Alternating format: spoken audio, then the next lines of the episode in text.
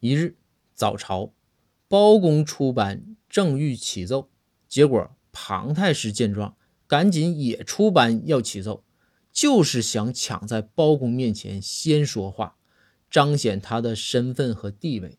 这包公见状啊，也是比划了一个请的手势，就退了回去。这下朝之后，庞太师就牛了。庞太师喊住包公，就说：“包黑子，咋样？